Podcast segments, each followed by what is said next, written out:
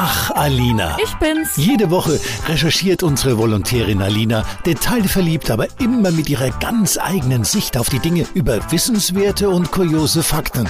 Eben Alina. In Folge 73 von Am Telefon ist noch Milch haben sich Apfel und Hanf ja gefragt, warum man so oft auf Klo muss, wenn man Alkohol trinkt. Und natürlich habe ich da eine Antwort parat. Schuld daran ist nämlich das Hormon ADH, denn das reguliert in den Nieren unseren Wasserhaushalt. Und der Alkohol, der hemmt dieses Hormon. Die Folge? Die Flüssigkeit fließt quasi ungehemmt durch unseren Körper und das spüren wir dann nicht nur, weil wir abends und in der Nacht die ganze Zeit pinkeln müssen, sondern auch am Kater am nächsten Tag.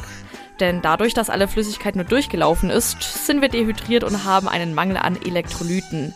Die werden nämlich auch alle mit rausgeschwemmt. Damit habt dann nicht nur ich, sondern auch Apfel und Hanft wieder was gelernt, was uns ewig im Kopf bleiben wird, anstatt im Ort, an dem ich mein Elotrans abgelegt habe.